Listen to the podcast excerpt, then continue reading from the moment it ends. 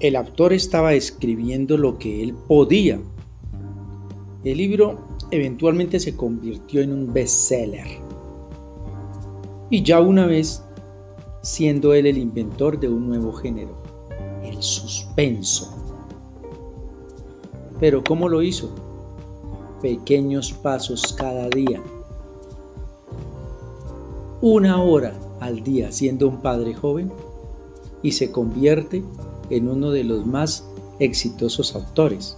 No lo hizo apostando a lo grande, era robándole un poquito de tiempo a cada día, 30 minutos, un poquito cada día, porque el hombre estaba creciendo en su carrera, atendiendo una familia. Tres años después fue como sus sueños se volvieron realidad. Y así es que se construyen las cosas gradualmente. Cuando, está, cuando usted está en una estación en la vida en que usted no puede dedicarle horas a lo que le gusta, a su hobby, entonces usted siente que está detenido. Pero en esos momentos es cuando las cosas eh, más eh, increíbles pasan, cuando usted crea que el negocio lo está sofocando, cuando usted tiene algo más que dar. El esfuerzo parece ser pequeño e insignificante, pero este trabajo se va sumando. Muchos de nosotros, sin embargo, a veces tomamos un, buen riesgo, cogemos una buena recompensa por un alto riesgo y conseguimos un suspenso de ver la gente que se va todo nada y persiguiendo esa pasión.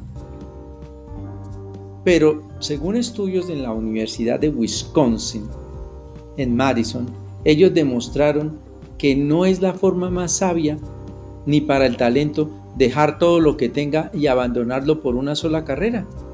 No es la forma más sabia.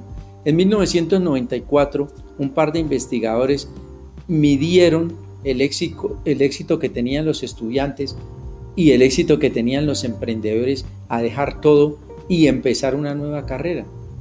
Midieron todas estas cosas y fueron más exitosos los que permanecieron en su trabajo y poco a poco fueron entrando a un nuevo mundo.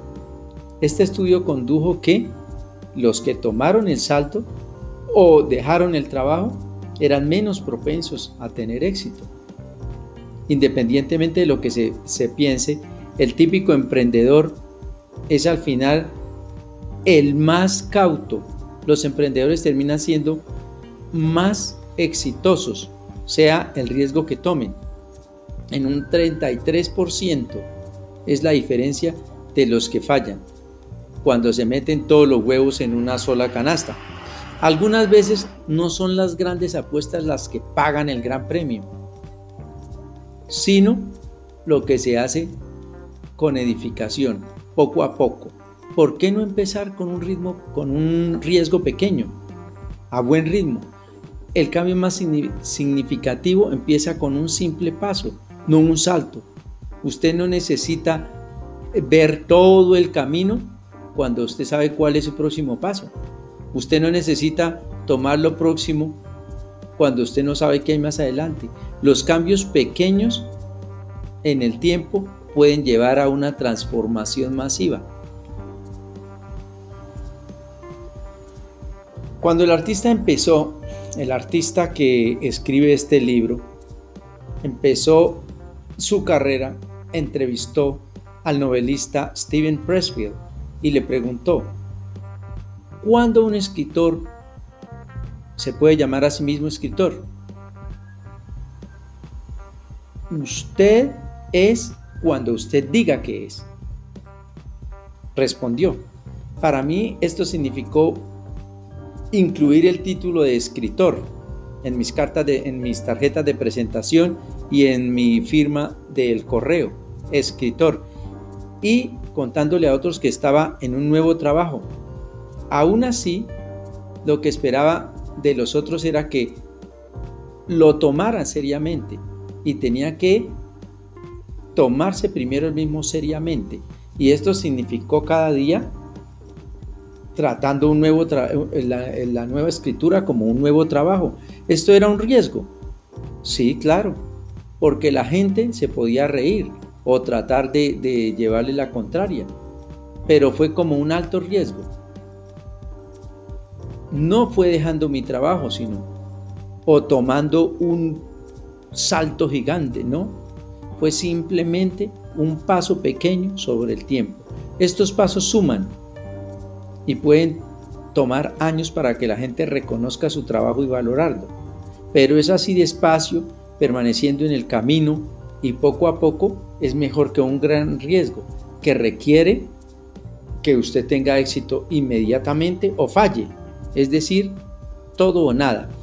Algunas veces esta falla puede ser muy difícil para uno recuperarse, especialmente cuando hay mucha presión en la presentación y no damos suficientemente de nosotros mismos o no nos preparamos para una vida profesional. Si usted está esperando por su momento, no lo espere. Empiece ahora. Si usted está creyendo que tiene que haber nacido pintor o cantar o para bailar, con el, no lo espere. Tiene que escoger a convertirse en alguien más. Si el papel que está jugando no es el que usted quería, usted no, debe, no, no puede volverse un artista yendo a Nueva York con, sin plata en la cartera. Usted se vuelve un artista porque usted decide qué es lo que va a hacer. Y después de eso usted trabaja. Ese es el primer riesgo que tiene que tomar. Cuando John Grisman finalizó A Time to Kill, la novela de la que hablamos, con la que se convirtió en el creador de las novenas de las novelas de suspenso. Él encontró 40 diferentes eh, agencias de publicidad que todas le dijeron que no. Sí, en vez de estar así, empezó a escribir otra novela. A este punto, él tenía tres años de práctica y estaba empezando a comprender la vida creativa como una serie de pequeños pasos más que una simple, eh, una simple eh, asaltada o un simple salto en la vida grande, un salto, un impulso, no. Él ya comprendió que era poco a poco y que se iba a ir a pequeños pasos. Cuando estaba trabajando en su segundo libro, Grisham publicó su primer libro con una, corta tirada de 5.000 copias cuando el publicista no le ofreció más apoyo, él compró mil de sus propios libros. Cuando estaba promoviendo Tiempo para Matar, Grisham finalizó la firma que terminó siendo un éxito de publicidad y lo catapultó en su carrera. Esto no fue sino hasta que, hasta que tuvo dos bestsellers en su carrera que él se sintió suficientemente confiado para dejar lo que estaba haciendo. ¿Sí? Para dejar su carrera de leyes y perseguir ser un escritor de tiempo completo. Este fue el arte de la apuesta pequeña. Este fue el Adrián Cárdenas que hizo también eso. Pensar que él dejó el béisbol inmediatamente su mamá le dijo que invirtiera el dinero en alguna propiedad y que hiciera eh, en una transición más gradual. El resultado fue una carrera de arte en vez de una corta. El primer paso para hacer trabajo creativo es ese, un paso, no un salto o una revelación simplemente una pequeña decisión que nos lleva a otra y seguramente alguna gente puede tomar mucho riesgo y terminar ganando. Pero eso son excepciones a la regla. En ese momento del suceso de una vida corta, la alternativa haciendo algo pequeño y gradual es casi más propenso a que usted haga algo algo que parece que usted no está haciendo nada, pero a menudo lleva a un éxito más sostenible. Usted puede hacer cosas extraordinarias cuando usted es pacientemente persistente. The first step to doing creative work is just that a step, not a leap or an epiphany. Just one small decision that leads to the next one. Sure, some people may risk it all and end up winning, but those are exceptions to the rule, and that kind of success is often short lived. The alternative, doing something so small and gradual that it almost looks like you are doing nothing, often leads to much more sustainable success. You can do extraordinary things when you are passionately persistent. Orbit the hairball. La órbita de la bola. De la esfera. En varias estaciones de la vida nosotros nos encontraremos con sistemas que pueden llamar a comprometernos nuestro en nuestro verdadero yo. Cuando esto sucede, nosotros debemos recordar que nunca estamos satisfechos, que nunca estamos convirtiéndonos en lo que queremos ser, en lo que somos. Y así, estas son las oportunidades de ser creativos. Ejemplo, por 17 años Gordon Mackenzie fue miembro de Hallmarks, un diseño contemporáneo, contemporáneo, en lo que se llamaba sin reglas, pero prodigiosamente productivo, de un departamento que era una división que hacía dinero, humor, productos, algo diferente, que, que no encajaba en Hallmark como un vendedor respetable de tarjetas. Tarjetas de esas como feliz cumpleaños, agradecimiento. Bueno, sucede que Gordon amaba este equipo de diseño contemporáneo y rompió las reglas para mantener las cosas interesantes. Así, él felizmente permaneció allá. Pero algo inesperado sucedió. En 1979 Hallmark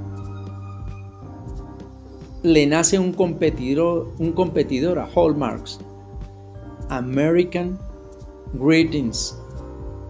Llega con el pastel de fresas y el negocio ideal. La influencia del dinero sobre su rival tenía a Hallmark y a sus ejecutivos en otras compañías con más recursos, mirando oportunidades, y Gordon fue reasignado para las propiedades de Hallmark. Agarrado en este diseño de ser un, hombre de negocios corporativo y de alta producción, él perseguía prestigio, dinero y poder. Algo para cambiar. La promesa se le había nublado a Gordon, ¿sí?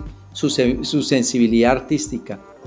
Y mucho antes había comprometido, mucho antes de que se diera cuenta ya el cheque estaba bajando. Algo había que cambiar. La solución vino de su propia imaginación.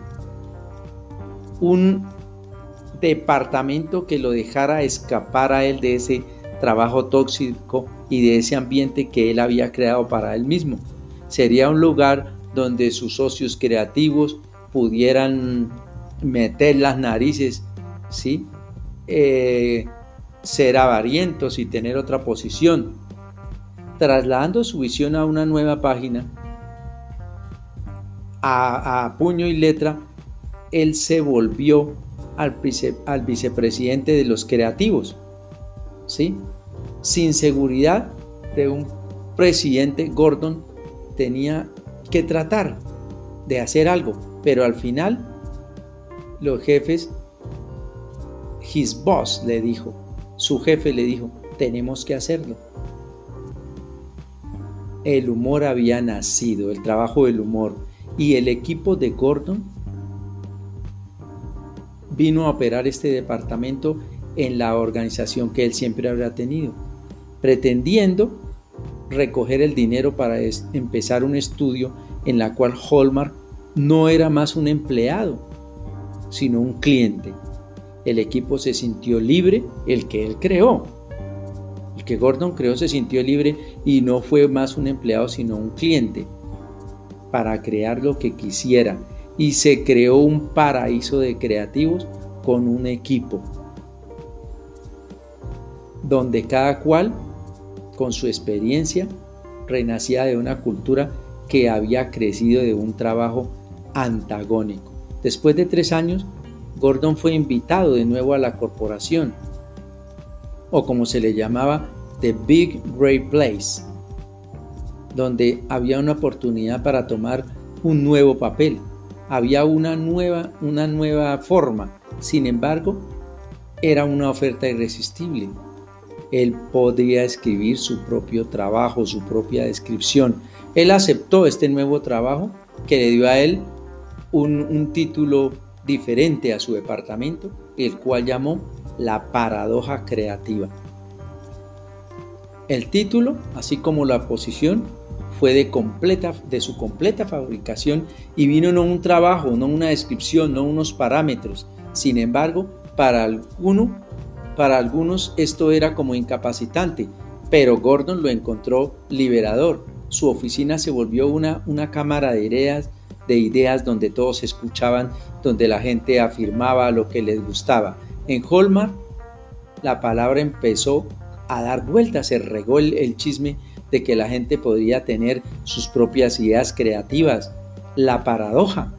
En Creative Paradox, en ese departamento, y por lo que ninguno sabía el título de lo que era la, la jerarquía corporativa, todos asumieron que tenían autoridad de, aprobar, de que él tenía la autoridad de aprobar todo y entonces Gordon no tenía autoridad del todo, pero se llamaba como, como ellos decían, una cantidad de poder, o sea que la había agarrado.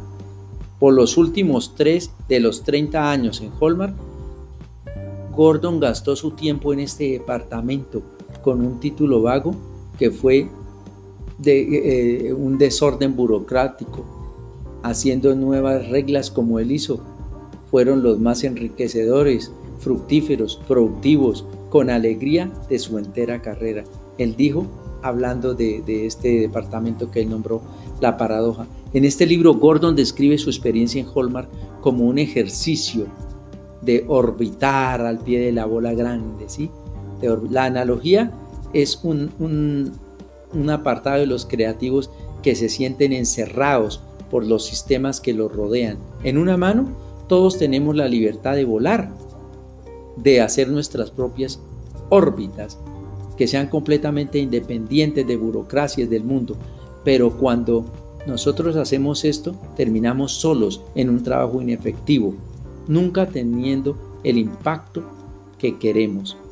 De otra manera, nosotros podemos hacer lo que Gordon hizo, y aprender de estas oportunidades, reinventarnos nosotros mismos acerca de lo que sabemos, de nuestra ruta, cuando los trabajos nos amenacen, volvernos nosotros mismos. El artista exitoso sabe que maniobrar estas órbitas sin volverse parte de ellas, pero usando el sistema para hacer un nuevo trabajo.